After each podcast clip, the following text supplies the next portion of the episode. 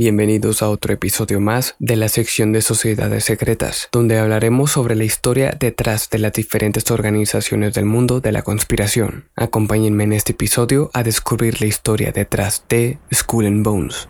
Están escuchando.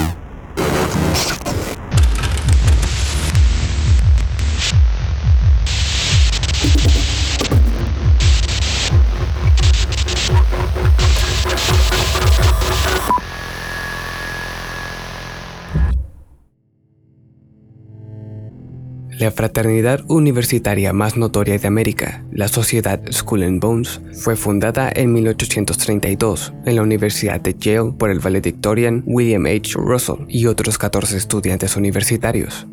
Russell se había tomado tiempo libre de sus estudios para viajar a Alemania y aparentemente ahí se encontró con una sociedad universitaria que empleó como modelo para su nueva fraternidad. Originalmente llamada el Club Eulogiano por su patrona ficticia Eulogia, diosa de la elocuencia, la fraternidad tomó en 1833 la bandera pirata del cráneo y hueso como su símbolo, y así llegó a ser conocida como Skull and Bones. Al igual que otras fraternidades universitarias, tiene una mezcla de ceremonia de iniciación melodramática del siglo XIX y bromas universitarias. Skull and Bones surgió de una larga historia de organizaciones similares en Yale. Por ejemplo, la sociedad de estudiantes de Yale más antigua que se conoce, una sociedad literaria llamada Crotonia, en honor a la ubicación de la escuela de Pitágoras en la antigua Italia, existía ya antes de 1750. Sin embargo, Skull and Bones ganó notoriedad rápidamente debido a que fue la primera en limitar su número de miembros. Así, cada año, 15 miembros de la clase superior entrante eran y son seleccionados para su admisión por votación de los miembros existentes. La afiliación se limitaba a estudiantes varones hasta 1991, cuando se iniciaron los primeros miembros femeninos.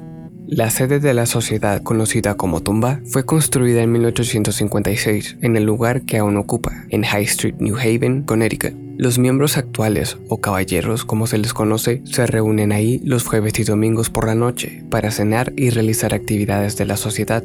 Los antiguos miembros o patriarcas son bienvenidos cualquier día de la semana y varios eventos anuales atraen a un gran número de personas a Yale. La sociedad también es propietaria de la isla del Ciervo en el río San Lorenzo y es utilizada como destino vacacional por caballeros, patriarcas y sus familias como una de las más antiguas y prestigiosas sociedades estudiantiles de una de las principales universidades de Estados Unidos, Skull and Bones ha atraído a su parte de miembros que llegaron a convertirse en importantes figuras de la política y los negocios, y tres presidentes de Estados Unidos, William Howard Taft, George Bush y George W. Bush, fueron miembros durante su estancia en Yale.